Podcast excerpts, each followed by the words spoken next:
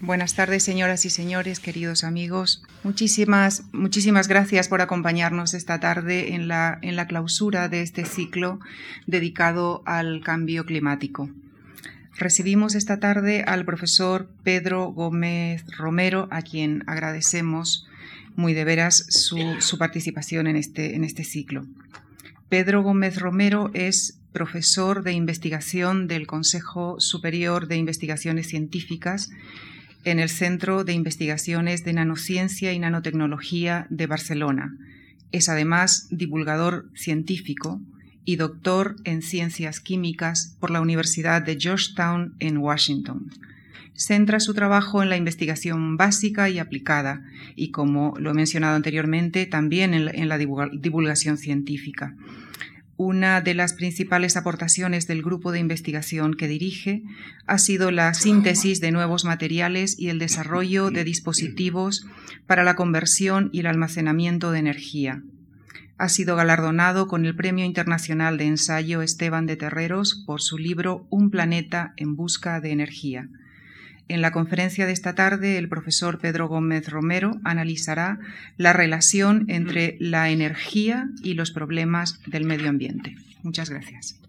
Bueno, pues en realidad soy yo el que está muy agradecido de poder estar aquí.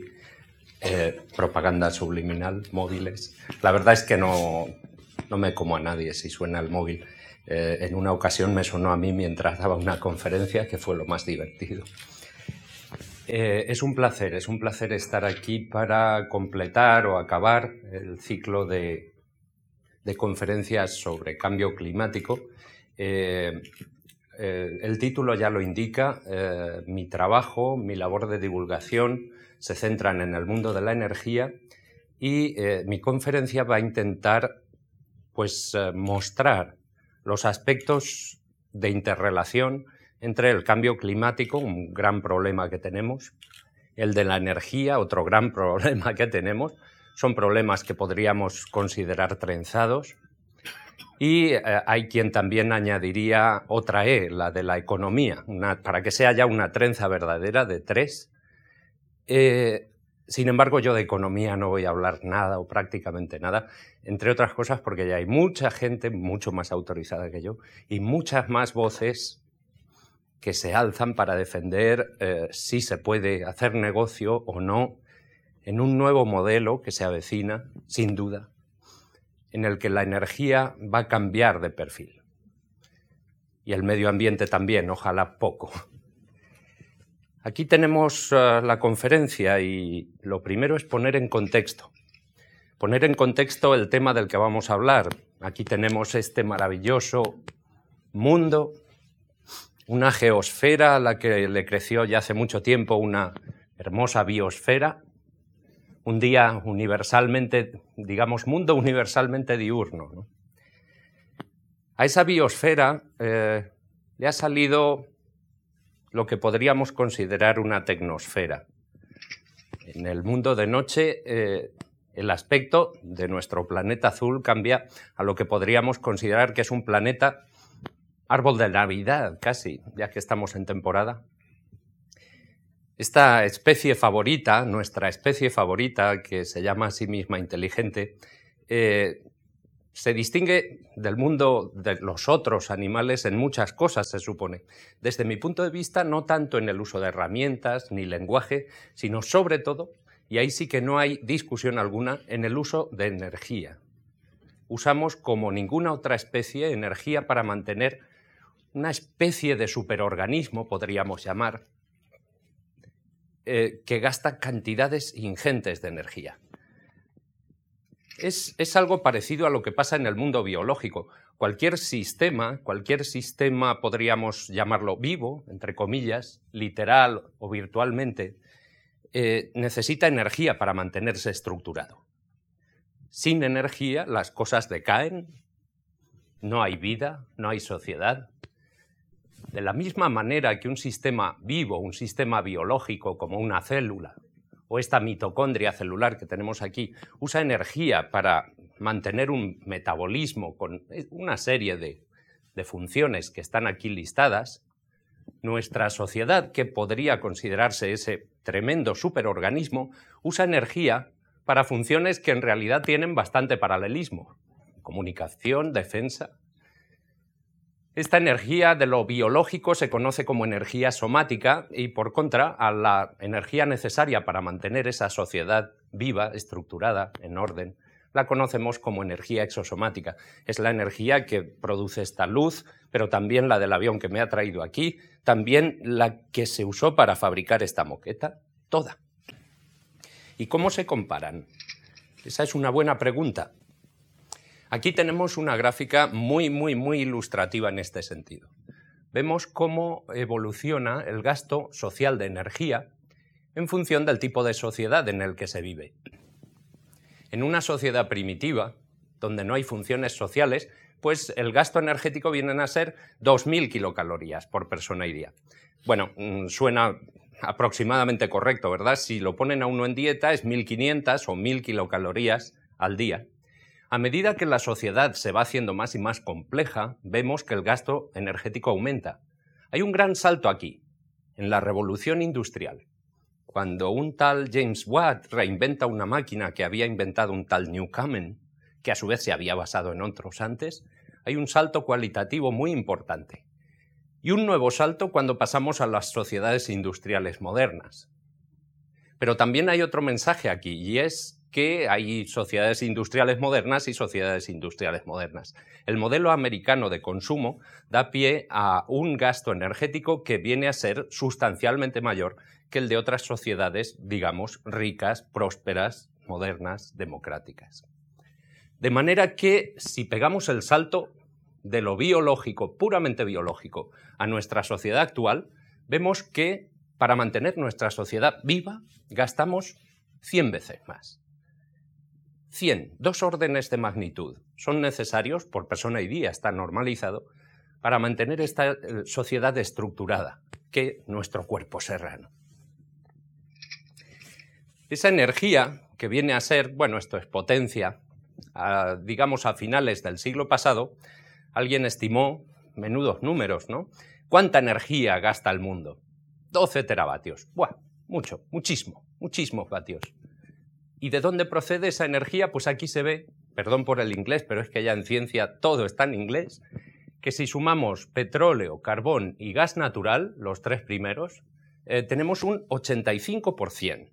El 85% de la energía que nos mantiene la sociedad viva y estructurada procede de combustibles fósiles. Eso es uno de los datos claves que tenemos que tener en cuenta.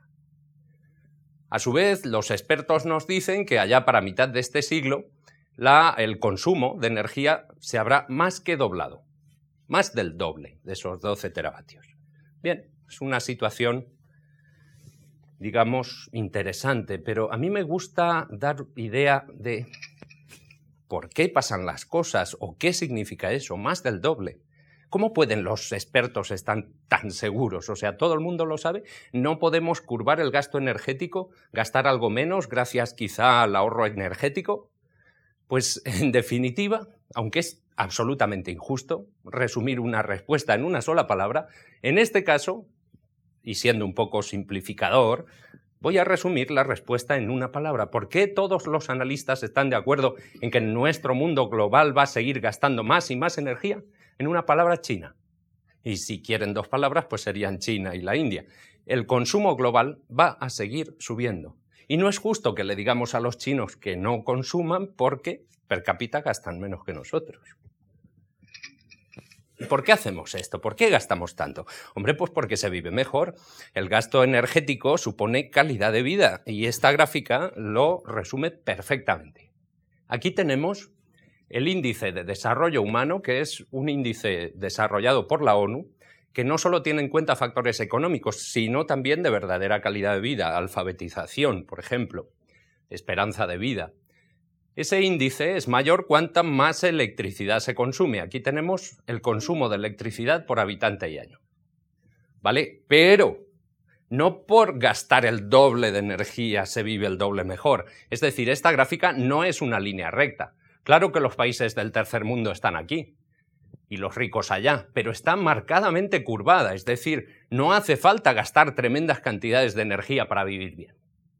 ¿Ya han encontrado España? Spain. Por una vez parece que estemos en el sitio adecuado de la gráfica. Dices, hombre, bueno, ya era hora. Siempre, siempre somos los malos de la película. No, estamos ahí bastante bien. Bastante, bastante bien. Pero, por desgracia, no deberíamos ser muy, muy autoindulgentes porque la razón por la que Spain está ahí tiene más que ver con que nos hemos incorporado mal y tarde a la sociedad de bienestar de los países desarrollados, mucho más que con el hecho de que seamos eficientes y ahorradores energéticamente, créanme.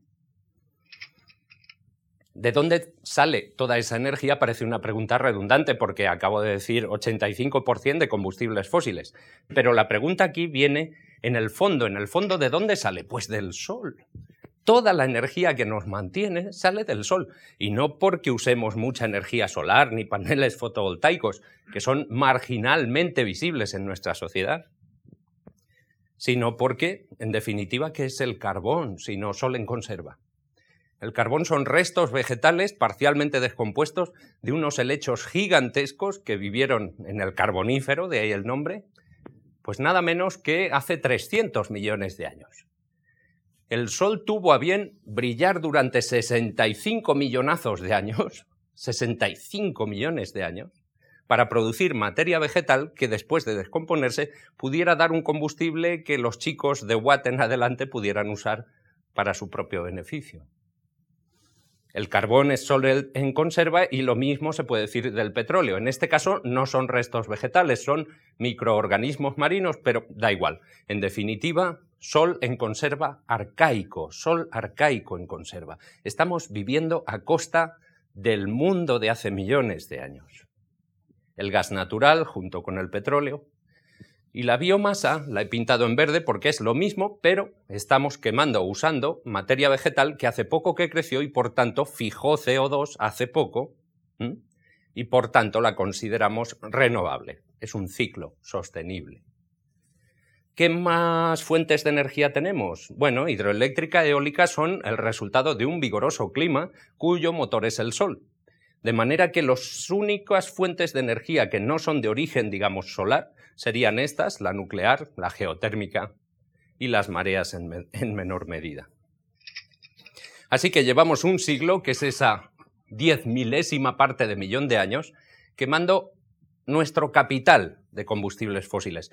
Y ahí la palabra capital está subrayada, no es una renta, los combustibles fósiles no son una renta, o si son una renta los plazos son tremendamente largos. Es el capital de combustibles fósiles, el que hay, y no tenemos más.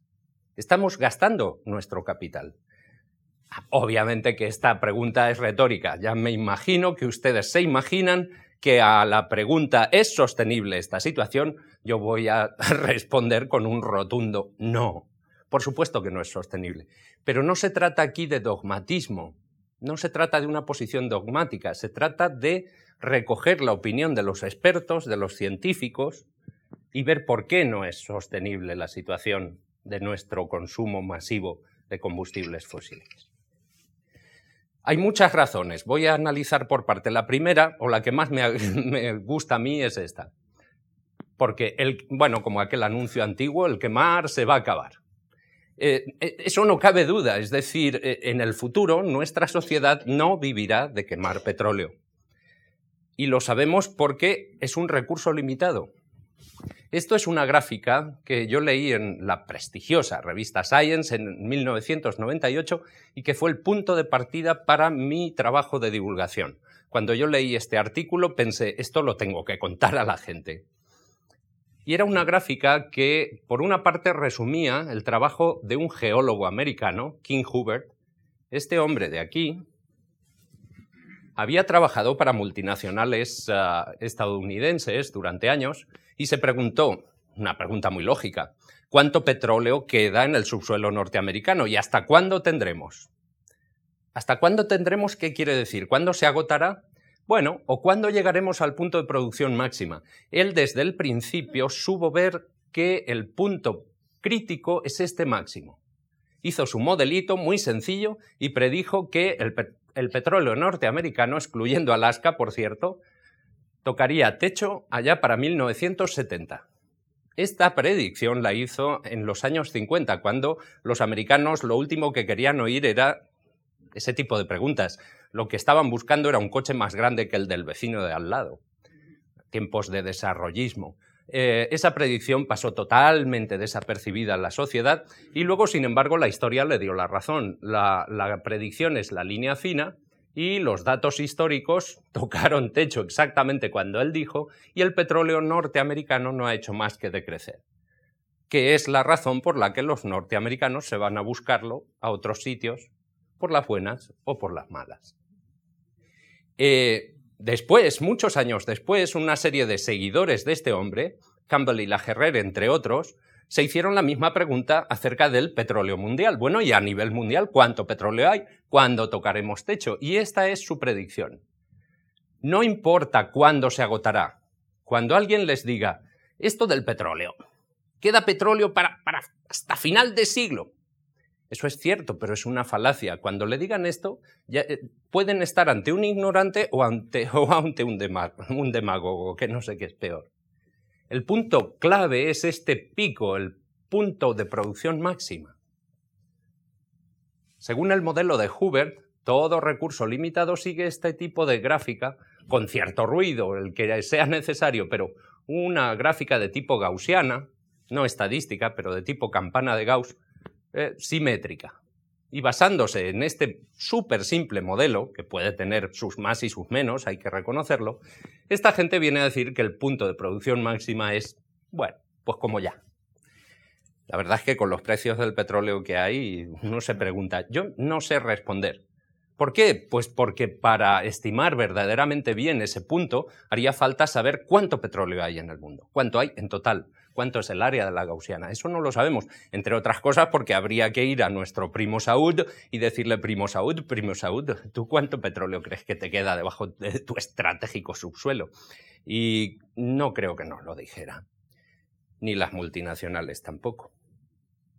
Así que es una gran incógnita y eso ha dado pie a que a esta gente se les llame los pesimistas, porque dicen que el punto de producción máxima está allá.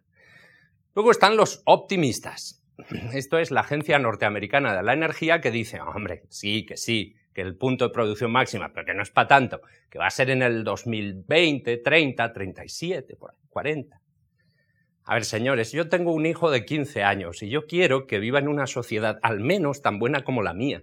Para mí, que sea ya, sería malo desde luego, pero que sea en el 2037 me da igual. Mi mensaje es, tendríamos que estar ahora haciendo lo indecible para sentar las bases para inventar la energía de mi hijo, la energía que va a permitir que la siguiente generación viva bien. Es decir, ven cómo es un problema trenzado. No solo el medio ambiente se nos va a pique o se deteriora, en el peor o mejor de los casos, sino que la energía está empezando a poner presión en nuestra sociedad. Da igual, da igual que el punto sea este o aquel. Deberíamos tomar medidas ya por pura responsabilidad, por puro egoísmo. Aparte, estos que se consideran los optimistas, bueno, tienen algún punto a favor, pero muchos en contra. Esta gráfica, que cuando la ve uno es devastadora, muestra el número de nuevos yacimientos descubiertos cada año que ha ido pasando. Esas son las predicciones vemos que se han ido descubriendo nuevos yacimientos y más y más y más, pero que la cosa tocó techo allá por los años 60. Desde los años 60, los yacimientos nuevos que se han descubierto cada año han sido menos y menos y menos y menos hasta llegar al principio de este siglo. Que haya algo de ruido aquí y que se descubra uno, pues bueno, puede ser que haya ruido y para arriba y para abajo, pero el petróleo barato tiene los días contados. Me dirán, pero si ya no está barato. Está barato, está barato. Está tan barato como para malgastarlo como siempre hemos hecho. ¿Y las predicciones? ¿Qué me dicen de las predicciones? Estos son otros expertos. Yo por eso ya no digo que soy un experto en energía. Yo no quiero ni ser experto en energía ni nada. Yo comparto con ustedes lo que leo, lo que pienso, lo que digiero Voy a compartir esto, las predicciones del precio del petróleo que hace la misma agencia de antes, los optimistas. ¿eh? Mm, ya se, va a ver que son optimistas, porque cada año sacan un eh, International Energy Outlook anual en el que predicen el precio del petróleo. Este es el del 2004, que curiosamente era un año en el que la guerra de Irak ya estaba en marcha. Predijeron que después de esta histórica subida, oscilaciones, pues aquí subiría un poco, bajaría y se estabilizaría en torno a 25 dólares el barril. Ay, señor, qué risa. Pasó un año hicieron otra predicción. Dijeron, hombre, sí, no, a 25 pa, pues va a ser que no. No, pues sí, subirá un poco más hasta 40 y luego bajará, se estabilizará en torno a 35. Eso en el 2005. Yo esta conferencia la he ido dando ya hace años. Y eh, recuerdo decir, estoy deseando ver la predicción del 2006. Pues la del 2006 viene a ser lo mismo. Sí, no, claro. No, sí, subirá hasta 50, luego bajará y se volverá a estabilizar. Por favor, es que no aprenden nada los expertos. O sea, ¿en qué se basan para hacer esto? Y eh, a última hora he pescado la IEO del 2007. Ah, no, la del 2006 por primera vez daba una horquilla, daban una horquilla de precio alto y precio bajo, menos mal. Pero lo que predecían era esto, que es lo que les he puesto aquí, ¿vale? La del 2007, bueno, más de lo mismo, o sea, parece que esto no tiene no tiene remedio. ¿Saben a qué precio está el petróleo? El petróleo se salió ya hace rato de esta escala. Esto es 70 dólares el barril, está a 90 ahora. Así que estas predicciones hay que tomárselas con mucha cautela, incluso las que yo haga. Mi punto no es predecir lo que va a pasar. Yo no tengo una bola de cristal como Rappel. Rappel puede decirles certidumbres falsas. Y yo tengo malas noticias, tengo incertidumbres verdaderas. El caso es que en lugar de predicciones digo lo que es de sentido común. Ahora toca planificar el futuro, ahora toca trabajar en ello. Y yo el primero, claro que por eso trabajo en estos temas y no por otros. Aquí también hicieron lo de la horquilla. Este, esta gráfica ha sido el perfil, el secreto, la clave de nuestro éxito económico. Un siglo de petróleo barato. Siempre ha sido más barato sacar petróleo debajo de las piedras que aprender a usar la energía solar, por ejemplo. Siempre ha estado barato. Ya ha dejado de estar barato. En términos relativos, en, dólares, digamos, relativos, y ya muy pronto en términos absolutos. Esa es la primera razón por la que la situación no es sostenible. No lo va a ser. Vamos a cambiar, queramos o no. Pero además hay otras razones que tienen que ver con el medio ambiente. Y como esto ya se ha hablado más, la gente conoce mejor el tema del medio ambiente, la problemática, pues yo voy a entrar mínimamente, nada, un par de imágenes. El aumento del CO2 estacional en el observatorio de Mauna Loa, una gráfica clásica que me disculpo porque es bastante antigua, pero en fin, ya saben ustedes que esto sigue y sigue porque ahora Al Gore lo dice y por lo menos la gente se entera. Los científicos llevamos diciendo eso, pero mucho antes de, Al Gore. Y, me hace gracia, algún colega me, dijo al ver mi, libro, ¿qué, que te has subido al carro de Al Gore? Y digo, yo no me he subido a ningún carro, llevamos diciendo esto cantidad de tiempo. Sin embargo, tengo que decir, si una figura con un perfil tan notorio como Gore viene y lo dice, yo lo aplaudo. Lo aplaudo porque necesitamos voces, y voces muy potentes. Así que me parece estupendo que Al Gore se haya subido al carro del medio ambiente. Y esta pues es una de las clásicas también, aquella que se va con la grúa hasta correlación entre CO2 y temperatura. Es decir, el medio ambiente es otro de los factores por los que la situación de consumo de combustibles fósiles no es sostenible.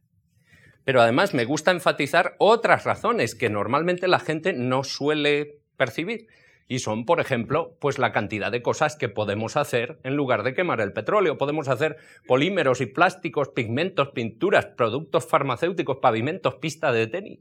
Y esta es solo la lista de las que empiezan por P. Todo el abecedario tenemos a nuestra disposición para fabricar productos útiles con el petróleo. Es una materia prima excepcional, muy buena. De manera que yo suelo decir que quemar nuestro capital de petróleo es como quemar los muebles de la casa la casa de nuestros hijos, de hecho, la, que le queremos dejar en herencia. Y, por supuesto, está el tema de la contaminación. Muchas contaminaciones, la ambiental, bien conocida, la acústica, oye, a mí me molesta especialmente, pero también lo que yo llamo contaminación social, porque para mí las guerras del petróleo, que es como yo creo que se conocerán a la guerra aquella de Kuwait, ¿era? Ah, sí, Kuwait 91. Y la de Irak son las guerras, o serán las guerras del petróleo, pues para mí no son más que contaminación social derivada de nuestra avidez occidental, digamos, por los combustibles fósiles y el petróleo muy en particular. ¿Es posible otro modelo energético? La respuesta es que sí, categóricamente sí. Pero claro, eh, esto ya se lo imaginaban y lo duro es demostrarlo. Yo no puedo demostrar nada, pero sí puedo mostrar. Puedo mostrar por qué creo que sí es posible otro modelo energético. Y la mejor forma de mostrar es con perspectiva histórica. Cuando uno hace un análisis histórico, ve que otros cambios han tenido lugar a lo largo de la historia. Por ejemplo, cuesta, cuesta pensar, pero yo me imagino, a mí me cuesta imaginarlo, pero seguramente que Einstein en 1905, cuando escribía sus manuscritos de la relatividad especial, no lo hacía con una bombilla eléctrica, no creo. Lo haría con un quinqué si era de noche, porque nuestros abuelos y bisabuelos, para los más jóvenes, hace 100 años, se iluminaban la casa con combustibles fósiles. Este es un anuncio de una revista real de 1898. ¿Por qué? Porque no había alternativa. Pobrecicos míos, no tenían otra cosa mejor. Mm, ¿Cuándo se inventó la, la gran idea? La idea por antonomasia, la bombilla, la bombilla incandescente. Esto hemos dicho que era 1898. ¿Y esto cuándo se inventó? En 1879, mucho antes, mucho antes. Pero las cosas no pasan de un día para otro, no pasan de un año para otro, pasan lentamente y con muchos requerimientos. Para empezar, hace falta la inventiva de Edison, que inventó esa... Por cierto, una pequeña digresión que a mí me gustan.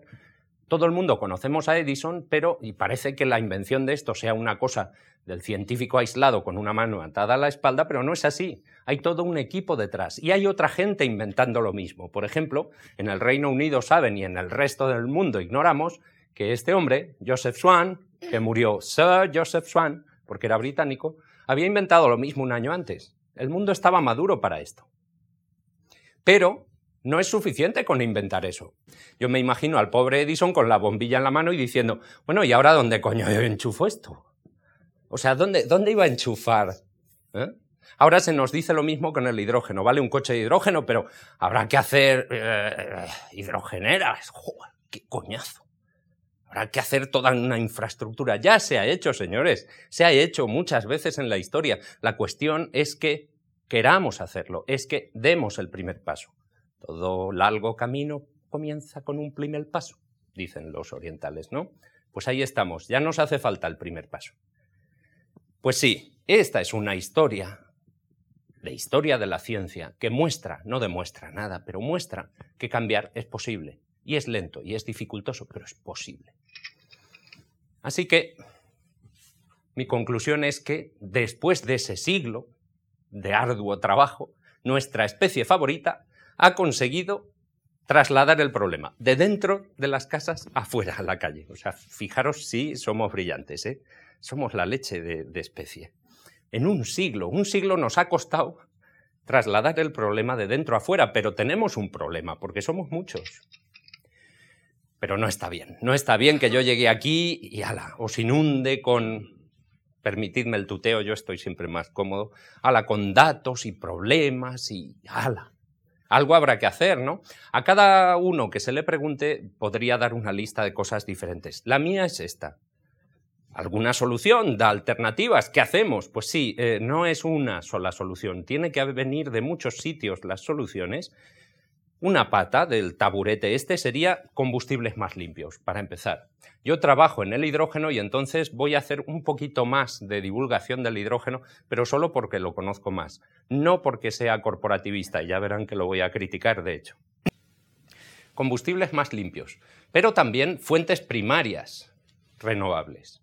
Y finalmente, si no lo primero, ahorro y eficiencia energéticos. Son tres grandes avenidas de acción que necesitamos en paralelo para intentar resolver este problema. Bien, eh, combustibles más limpios. Para empezar, tenemos a corto plazo los biocombustibles. El biodiesel, que procede de, digamos, aceites o plantas oleaginosas, se añade al diésel. Ojo que suele ser un 10-20% renovable, porque es también diésel del petróleo, es una mezcla.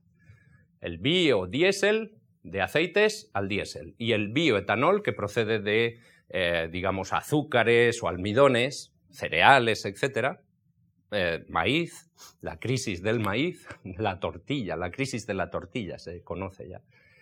Eh, pues el bioetanol que se añade a la gasolina. es ese es el panorama inmediato de biocombustibles. Pero crecientemente se va hablando del hidrógeno como el combustible del futuro. Y yo le he puesto aquí media interrogación. En parte porque es más cómodo que buscar la otra interrogación aquí, pero en parte porque yo no sé si es seguro que sea el combustible del futuro o no. Así que lo dejamos en media interrogación. Ojo que hay datos para pensar que sí que lo será. Esta es una noticia del... Bueno, se lee horrible, pero es eh, el país de 2005 y hablaba de eh, Honda presenta en Europa la segunda generación de su coche de hidrógeno. Este no era un prototipo, no es un prototipo, es algo que se vendía, se iba a vender, mejor dicho. Eso sí, en Japón y California. ¿Por qué en esos dos sitios? Porque tienen regulaciones que lo hacen posible. Pero es un coche de hidrógeno. ¿Dónde, dónde, dónde cargarán de hidrógeno? Esto del hidrógeno mm, no es combustión. Se basa en pilas de combustible y dices, pues será combustión. Pues no. Esto es lo que es combustión. Para producir energía eléctrica en una central térmica, se toma la energía química del combustible, digamos carbono, petróleo o gas natural mejor, se quema y a través de energía térmica que se convierte en mecánica, luego por inducción en eléctrica. En un motor de coche, la cosa empieza en la gasolina o el diésel y acaba aquí, en energía mecánica. En ambos casos, el proceso es térmico y esos procesos térmicos están intrínsecamente limitados, son poco eficientes, son alrededor de un 20, 25, 20, 15, 20%, de eficiencia. De todo lo que podría dar la gasolina, le sacamos solo un 20%. Y no es porque no sepamos hacerlo mejor, es intrínsecamente limitado. El proceso no se puede extraer más que eso. Las pilas de combustible son un atajo. Son, no son motores, no son, no son un pájaro, no son un avión, ni Superman. Son un reactor electroquímico. Y ese reactor convierte directamente la energía química en eléctrica. Directamente. A través de la maravilla de la electroquímica. En lugar de gasolina o diésel usamos hidrógeno o metanol. Hay diversos combustibles. El más paradigmático, el ejemplo número uno es el hidrógeno que cuando se combina sin quemarse con el oxígeno produce agua y energía. Parece un proceso limpio. En definitiva, ese atajo nos permite entre el doble y el triple de eficiencia frente a procesos convencionales. Es decir, el hidrógeno es un gran, una gran promesa, la gran esperanza blanca, por una parte, porque es limpio, me dicen, luego veremos a ver, y por otra, porque es un proceso mucho más eficiente. Pero claro, un proceso muy caro, ¿no? Efectivamente. ¿Y esto cuándo se inventó? Pues nada menos que en 1839. Este circunspecto señor, que además era abogado, era un científico aficionado, descubrió que hidrógeno y oxígeno en una celda electroquímica producían electricidad. Pero hace montón de tiempo. ¿Cómo es que esto no, no es negocio? ¿Quién dice que no es negocio? Que sí, hombre, que sí. Tienes un nicho ecológico. El hidrógeno es negocio. Hay compañías, qué casualidad que son norteamericanas, que hacen negocio vendiendo pilas de combustible a la NASA. Las pilas de combustible son comerciales, para según qué. Por ejemplo, en el transbordador espacial hay, en la Estación Espacial Internacional hay. Claro, pero es porque es en el espacio. Claro, pues sí, es porque es en el espacio. ¿Por qué? ¿Por qué en el espacio las pilas de hidrógeno? Yo suelo decir, remedando otra vieja película, porque en el espacio nadie puede oír tus gritos. ¿Y qué quiero decir con esto? Pues quiero decir que si uno pusiera en el espacio eh, lo que usamos en la Tierra, a ver, yo tengo un sitio de estos de mm, artesanía popular, en el mercadillo, y tengo una bombilla, no tengo enchufe. ¿Cómo alimento la bombilla? Hay una cosa que hace pro, y es un generador que gasta combustibles fósiles y me sirve de metáfora perfecta para entender que ese es el proceso que usamos también con esta electricidad. Pero ahí está todo junto. El ruido, la peste y la electricidad. Pues si metes un propopó de estos, básicamente que asfixias a los astronautas. Tampoco cabe la energía nuclear aquí. Aquí, de repente, en un sistema cerrado como la Estación Espacial Internacional, a nadie se le ocurre poner algo que no sea cíclico, reciclable, sostenible, ¿eh? todo cerrado porque nada entra ni sale de ahí. Sol, panel solar, electricidad. Si la usas bien, si no, con este electrolizador haces hidrógeno y oxígeno que te permiten guardarla, almacenarla. Cuando la necesitas, pila de combustible, bingo, electricidad. Todo cerradito y se produce agua, por cierto. Nada entra, nada sale. Bueno, ya va siendo hora, yo creo que ya nos estamos empezando a dar cuenta de que la Tierra también es un sistema cerrado, nada entra, nada sale, hay lo que hay. Y hasta ahora no era problema. Pero claro, somos tantos y nos gusta tanto reproducirnos, ¿eh? que no me digáis que no, nos gusta tanto reproducirnos que ya vamos por 6.500 milloncejos y estamos empezando a ser un peso, un peso relativo, notable, en el ecosistema global de la Tierra. Pero sí, es un sistema cerrado y vamos a tener que empezar a plantearnos si no debemos hacer sistemas energéticos sostenibles, cíclicos. Nada entra, nada sale, todo se recicla. A mí me gusta enfatizar en este punto que Grove no trabajaba para resolver ni problemas del tráfico que tenemos ahora, ni llevar a la gente al espacio. Trabajaba por el puro placer del conocimiento. Y es gracias a eso, a gente que trabaja en cosas que en principio no sirven para nada, cosas que no sirven para nada porque él no busca utilidad, es gracias a esa gente a la que después tenemos que agradecer los inventos y las aplicaciones. Es muy normal. Y, no es que no hubiera problemas de tráfico en aquella época. Aquí tenemos un problema de tráfico. De mucho antes, 1710. Esta es otra digresión. Me gusta hacer digresiones, es que se aprende mucho. Tienen que ser controladas. Luego tienes que bajar de la rama otra vez al tronco, pues si no es un desastre. Pero sirve. Yo con esta, cuando doy conferencias en institutos y tal, animo a los chavales, bueno, en realidad a todo el mundo le viene bien, ¿no? A visitar los museos. Esta maravilla de, obra, a mí el tema me fascina. O sea, ahí tenemos un problema de tráfico. Los cocheros a punto de mm, agredirse estos están eh, mediando o azuzándolos. ¿Es eso un juez? ¿Hay cristales en las ventanas en 1710? Parece que haya, porque esto parece... Ya se había inventado el vidrio. Y en 1610, y en 1510, y en 1410, ¿cuándo se inventó el vidrio? Son como preguntas que te surgen. Y luego otras preguntas fundamentales, como ¿cómo demonios cabe la cofia en ese carruaje? En fin, de todo, todas las preguntas valen. Lo importante es hacerse preguntas. Es hacerse preguntas. Y, los científicos, bueno, no se nos da muy mal. Lo, que se nos da muy mal es contarle a la gente las preguntas que nos hemos hecho y lo que hemos averiguado y lo que hemos deducido. Bueno, según la teoría de tal, somos un desastre comunicativo completo. Yo llevo muchos años trabajando en corregirlo.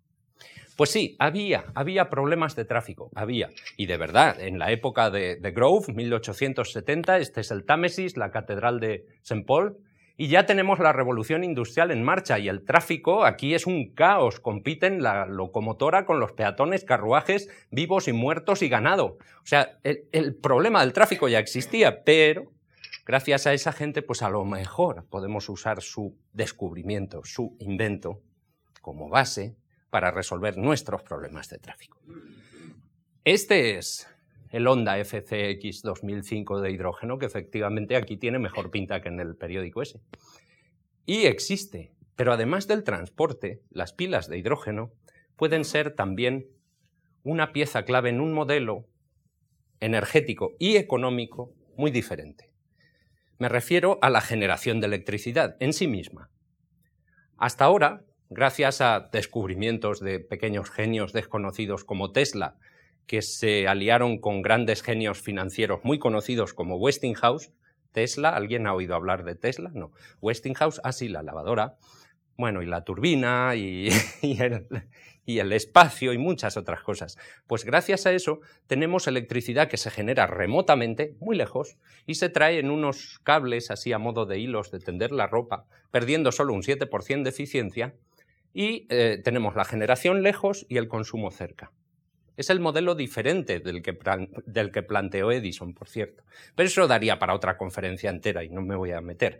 En lo que sí que me voy a meter es que eh, hay otro posible modelo, que se conoce como generación distribuida. Es decir, en lugar de una gran compañía generando electricidad allí y vendiéndola, hay pequeños núcleos, un hospital, un ayuntamiento, no sé qué, que generan su propia electricidad, digamos paneles solares, y usan la pila de combustible, digamos, para generar hidrógeno y, eh, gastar hidrógeno de forma reversible como en la Estación Espacial Internacional. Es eh, huelga decir, obviamente, que es un cambio de modelo radical, radical en el que los usuarios y consumidores de electricidad podríamos pasar a ser a nuestra vez eh, productores. Mm, eso requiere grandes decisiones políticas. Además de esas dos grandes ah, líneas de aplicación está la pequeña línea de aplicación, una pila de combustible, en este caso de metanol, no de hidrógeno, puede alimentar a ese Toshiba pues durante 20 horas, mucho más que una batería de litio. Así que ahí andan los científicos, tecnólogos, ingenieros desarrollando todo eso. Bueno, pues ya está, hala, me voy. Ya he resuelto los problemas del mundo. He dicho antes que yo trabajo en esto del hidrógeno, pero odio vender motos. Y entonces lo que hago es decir las cosas como son. Y ahora voy a hacer una crítica. Porque el hidrógeno será la panacea pues no, no, no va a ser la panacea. No tenemos panacea, por cierto, eso es parte del mensaje que quiero que os llevéis a casa de esta conferencia. Mm, a ver, es que a veces mis colegas, incluso los más bien intencionados, yo los veo vender unas motos que no, que no toca. El hidrógeno se vende como energía silenciosa, limpia, fuente abundante de energía, que a veces a mí me, me ponen los pelos de punta pensando en el móvil perpetuo cuando dicen inagotable. Si, de abundante se pasa a inagotable ya, uff.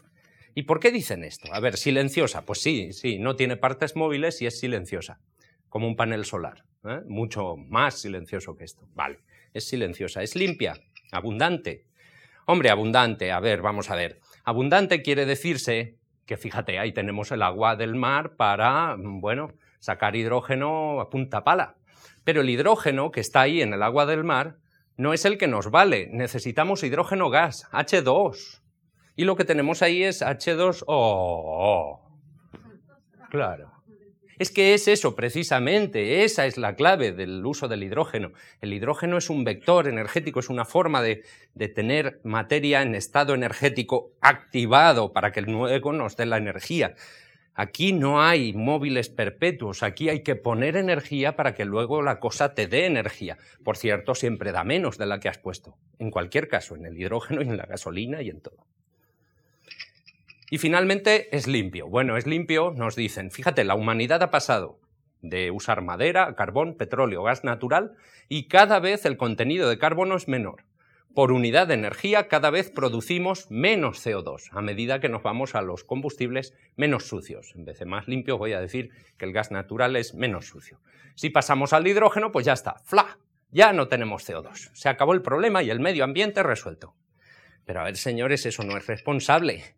La pregunta es, pero es que el, eh, a ver, el hidrógeno crece en los árboles.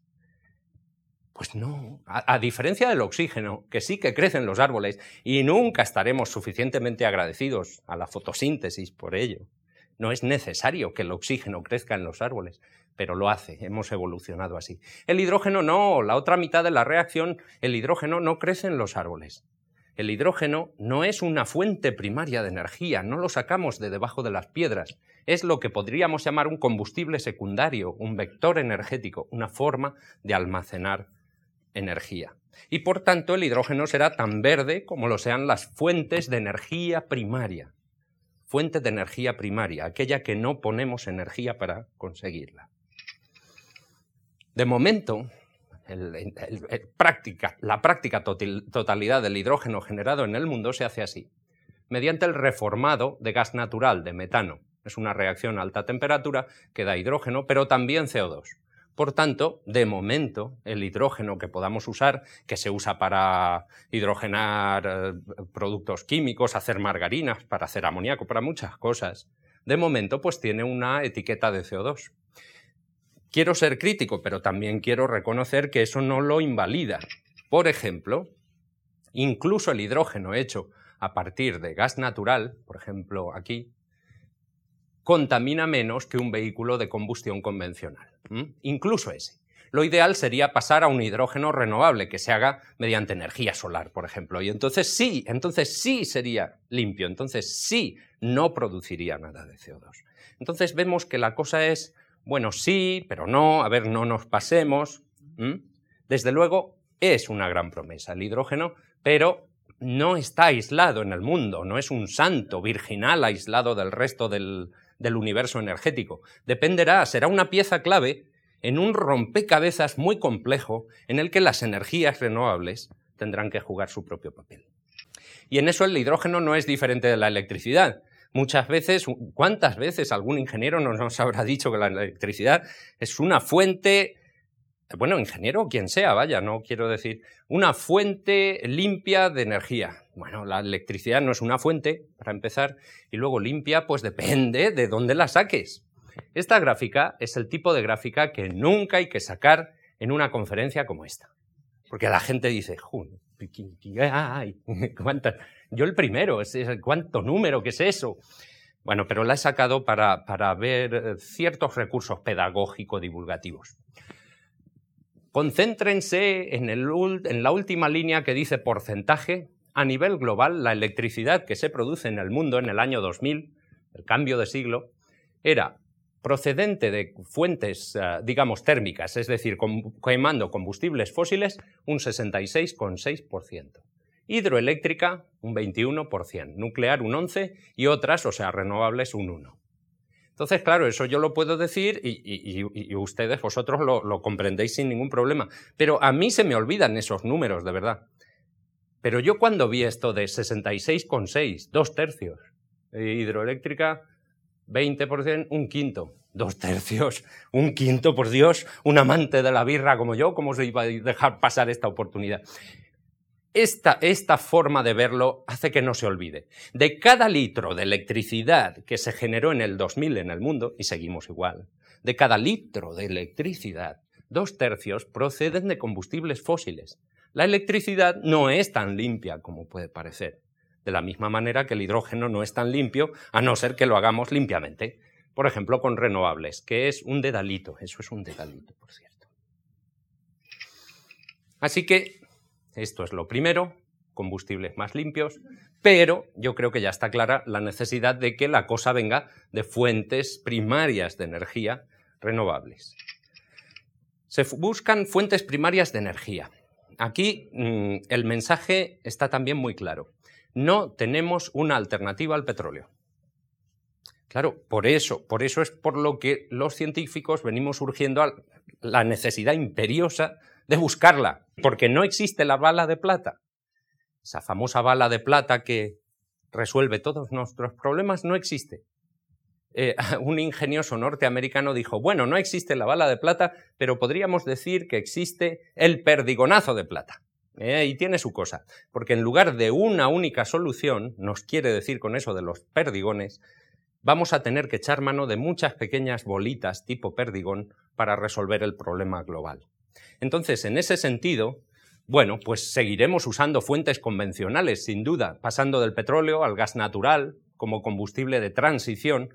El metano, el gas natural, puede pasar de ser el digamos, menos sucio de los combustibles sucios a pasar, a, pasar a ser el, más sucio de los combustibles limpios, entre comillas, en pilas de combustible. La energía nuclear, que ahora se habla del renacimiento nuclear, la energía de fisión, la convencional nuclear, pues incluso como un mal menor, porque si el problema es tan grave, mejor hacemos usando lo que tenemos, porque la basura ya la vamos a tener. En mi opinión, yo no soy de la opinión, y esto es una opinión, de que la energía nuclear pueda representar la alternativa al petróleo. Se habla en esos términos y yo estoy convencido de que no. ¿De dónde tenemos que sacarla? Pues de estas, de estas, de fuentes renovables. Por ejemplo, energía solar. He puesto aquí fotovoltaica como un ejemplo, pero hay muchas energías solares, muchas. O energía de fusión, que también es nuclear, pero no contamina como la de fisión. Fijaros que todas tienen media interrogación. ¿Por qué? Porque no estamos preparados para que ninguna sea la solución. Ese es el, mensaje negativo. Los críticos de la energía solar te dicen, hombre, pero si es que la energía solar es, eh, no está madura, es muy poco eficiente. Cuando a mí me dicen eso, les digo siempre, muy poco eficiente, ¿cómo? ¿Cuánto de eficiente? Pues un 10, 15%. ¿Y me puedes decir cuánto es el 15% de gratis? El problema de la energía solar no es que sea poco eficiente, porque un motor de combustión es igual de poco eficiente. El problema es el precio. El problema es cuántos años me va a llevar a amortizar eso que he puesto en el tejado. Muchos años, porque el silicio solar ultra puro es muy caro. El problema es el precio, no la baja eficiencia. No sabemos, no sabemos extraerle al sol la energía de forma barata. Ese es nuestro reto. Ese es el reto en el que debería estar trabajando mucha, mucha, mucha más gente. Me centro en energías renovables y dentro de las renovables es un estudio de un colega americano, Nathan Lewis, eh, la única que tiene un potencial verdadera, un potencial práctico, digamos, verdaderamente al nivel de nuestros retos. Recordáis al principio de la conferencia dije que en 1991 12 teravatios. A mitad de siglo ¿Cuánto eran? 28 teravatios, más del doble. 28. La única que se pasa con creces en potencial, insisto y subrayo lo de potencial porque no hay otra cosa, es la solar, en sus múltiples variaciones. Solar eh, térmica, fotovoltaica, termoeléctrica, calientas fluidos y eso mueve una turbina y tal. Hay muchas variedades y ya son prácticas. ¿Son más caras que el petróleo? Sí, bueno, no durante mucho tiempo, desde luego. Esta es otra manera de ponerlo. Arriba el cubito negro es nuestro consumo anual de energía y vemos que el gas natural, el petróleo, el uranio también son fuentes limitadas, hay el que hay. Carbón hay más, pero contamina más y desde el punto de vista medioambiental es tremendamente negativo y el potencial de la solar es muy, muy, muy por encima de las necesidades. Aquí está resumido. De manera que desde un punto de vista de un extraterrestre que se pasea por nuestro planeta y ve a ver cómo lo estamos haciendo, pues lo que es de sentido común es usar la energía solar, que al fin y al cabo es a la que le debemos nuestra vida y nuestra sociedad, como ha quedado demostrado antes. Y aprender a usarla de forma eficiente y barata. Ese es nuestro, nuestro reto principal.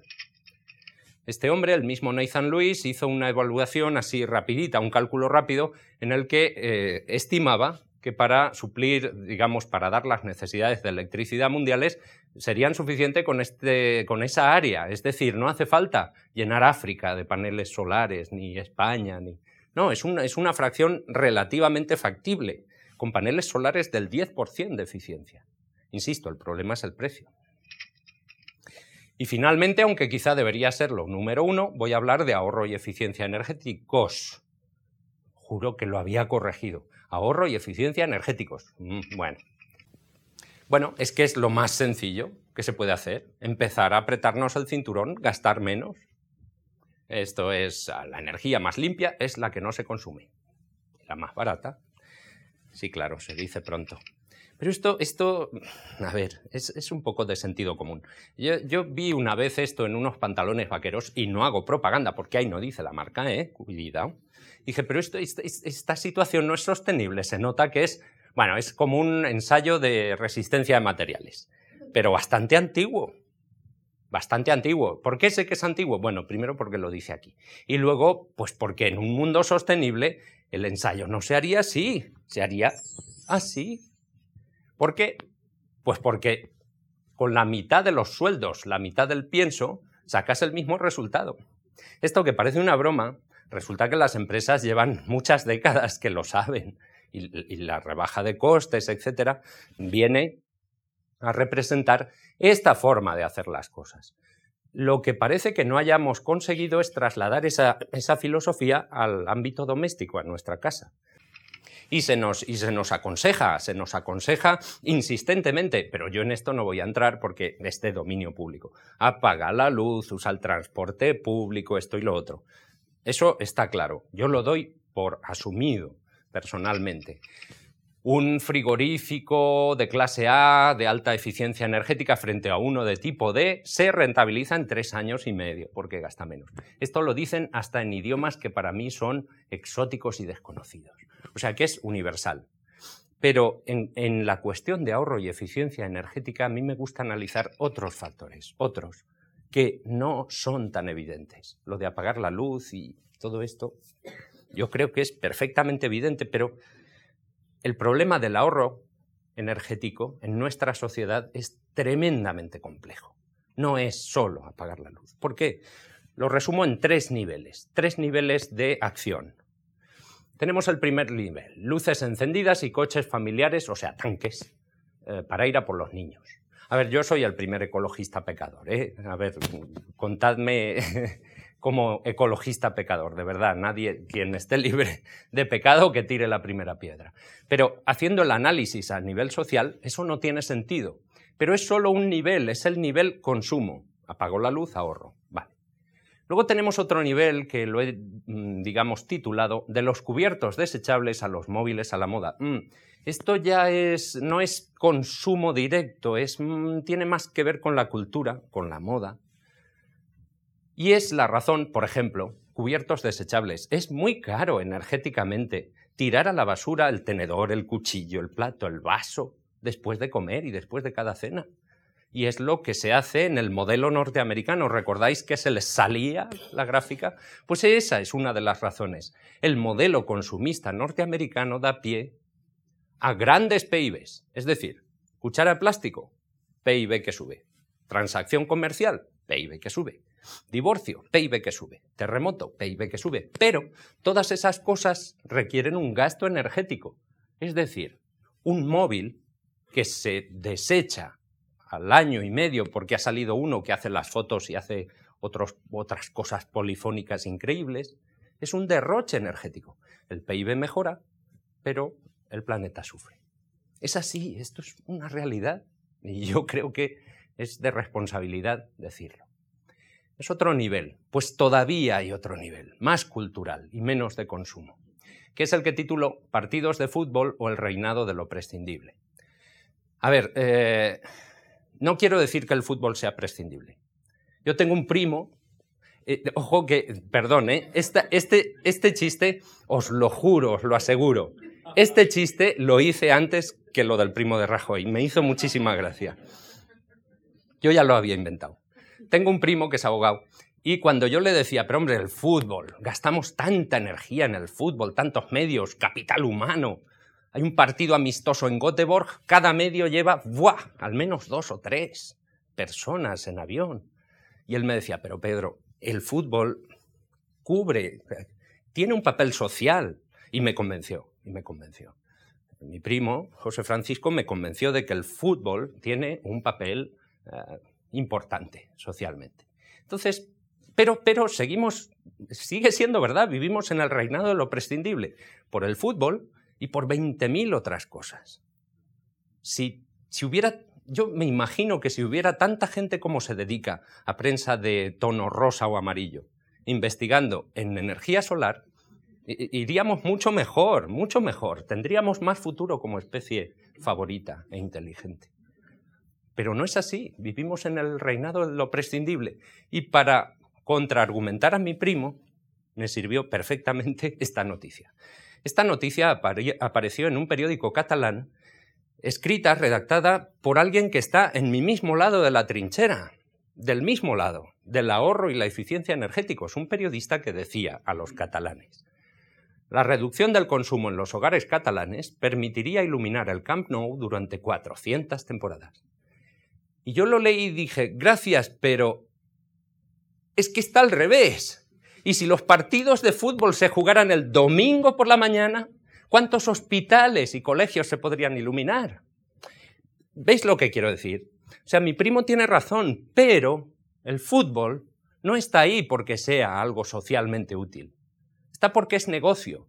Y tenemos que empezar a pensar en algo más que el mercado. El mercado también.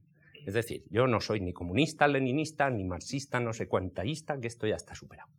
Pero hay algo más que el mercado. Por Dios, y está clarísimo. Y esto ya a estas alturas debería de estar súper, súper claro. El siglo XXI se inauguró con un World Watch Institute que daba estos signos vitales preocupantes. En 1999 más del 1% del PIB mundial se gasta millones de dólares. De los 10 grandes anunciantes, cuatro eran empresas automovilísticas. No renunciamos al coche rápido a 200 por hora.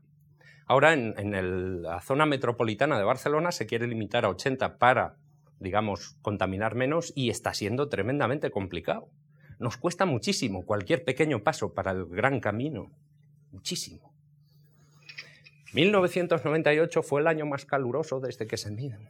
Pero desde entonces resulta que, como sabéis, probablemente 2005 fue el segundo más caluroso, y 2003 el tercero, y 2002 el cuarto, y 2004 el quinto, y así.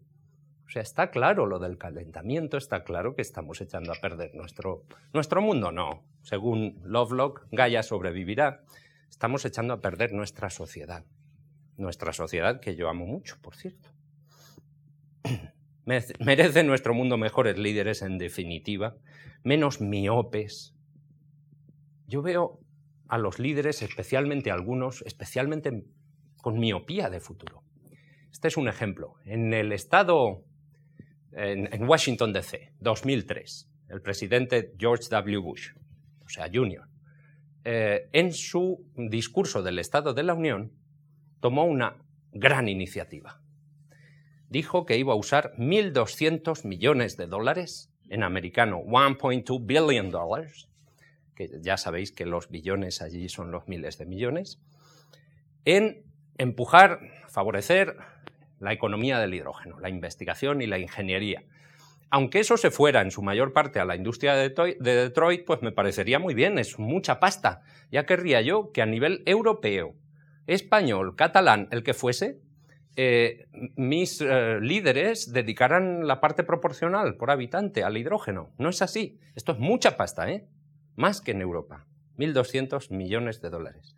Pero es que tres meses después, el mismo presidente Bush pidió a su pueblo, al pueblo de los Estados Unidos, vía ruego al Congreso, permiso para gastar 75 mil millones de dólares. ¿Adivináis en qué? Pues en arrancar y prolongar durante unos meses la guerra de Irak. Era para empezar la guerra de Irak. 75 mil millones. A estas alturas, que ya no hay guerra en Irak, ya lo sabéis, cada año se sigue gastando una parte parecida. Y los republicanos dicen que se lleva gastado 500 mil millones y los demócratas que un billón, billón europeo, no americano, porque hay costes que no han tenido en cuenta. No entro en eso. En lo que voy a entrar en lugar del el baile de cifras es en la forma gráfica de decir esto. Yo me resisto a poner esto y confiar en que, como ya sabemos matemáticas, 1275.000, pues ya sabemos. No, quiero mostrarlo de una manera gráfica. Pero claro, hacer un diagrama de barras con dos barras me parecía muy patético. Y lo que hice fue aprovechar, pensé, uy, mira, 12, voy a poner esto en font 12 y esto en la font proporcional 750. Esto es lo que gastó Bush para el hidrógeno y esto es para el principio de la guerra, para el principio. Insisto en que ahora reconocidos son 500.000 millones de dólares. Si su padre, literalmente, hubiera gastado ese dinero, 500 mil millones de dólares, en el hidrógeno y la energía solar, a lo mejor no le había hecho falta a su hijo irse a Irak a buscar el petróleo. Así que este es, este es el resumen de cómo mi admirado el roto filósofo del dibujo ve el mundo, que se parece mucho a cómo yo creo que está. Hace falta despertar. Ojo que no hace falta ser una gran potencia para despertar. En Islandia puede estar teniendo lugar, o en Canadá también ahora, quizá en la Unión Europea también, un, principio de cambio de sistema. ¿Cómo? Pues resulta que en Islandia hay un consorcio estratégico entre lo mejor de cada casa, petroleras, hidroeléctricas, el gobierno islandés, para hacer de Islandia un país independiente de combustibles fósiles. ¿Cómo? Con su energía primaria, para empezar, que tiene mucha renovable, geotérmica e hidroeléctrica, mucha, es un buen punto de partida, y con el hidrógeno como un vector energético que movería autobuses, coches e incluso la, flota pesquera, que es otra de las riquezas del país. Entonces, un pequeño país como Islandia podría, la verdad es que tienen dificultades, ¿eh? no es un camino de rosas, ni siquiera para un país que puede ser el banco de pruebas y que tiene todo a favor. Esto fue una idea de un tal profesor eh, Bragi Arnason, que en los años 70 postuló la posibilidad de usar el hidrógeno como vector energético allí. Se le cachondeaban llamándole profesor hidrógeno. es, lo que suele pasar. Pero este, este, hecho nos recuerda pues esta frase que a mí me gusta mucho, que la utopía no está para ser alcanzada, sino para marcar el camino. Esta nos redime un poco a los utópicos, porque yo sin esa, sin esa frase yo no podría dar esta conferencia. En definitiva, como conclusión, yo creo haber mostrado, que no demostrado, que estamos abocados a un cambio, estamos a punto de tener que hacerlo urgentemente, un cambio que va a representar una reevolución tecnológica, que la tecnología de generación de energía va a cambiar, lo queramos o no, y que tendrá que estar impulsada por revoluciones científicas. Eso me lo tienen que creer porque siempre ha sido así. Y queda mucho por hacer, desde luego. Pero voy a compartir con todos vosotros un poema que está en catalán, pero os lo traduzco, que cuando lo leí es de Miquel Martí y Paul, que murió en el 2004, creo, no me acuerdo, hace unos años. Y cuando lo leí pensé que lo había hecho adrede para esta conferencia. Dice, en soledad, pero no solitarios, reconducimos la vida con la certeza de que ningún esfuerzo cae en tierra estéril, árida baldía. Llegará el día en que alguien beberá a manos llenas el agua de luz que brote de las piedras de este tiempo nuevo que ahora esculpimos nosotros. Pues gracias a Martín y Paul y gracias a todos vosotros.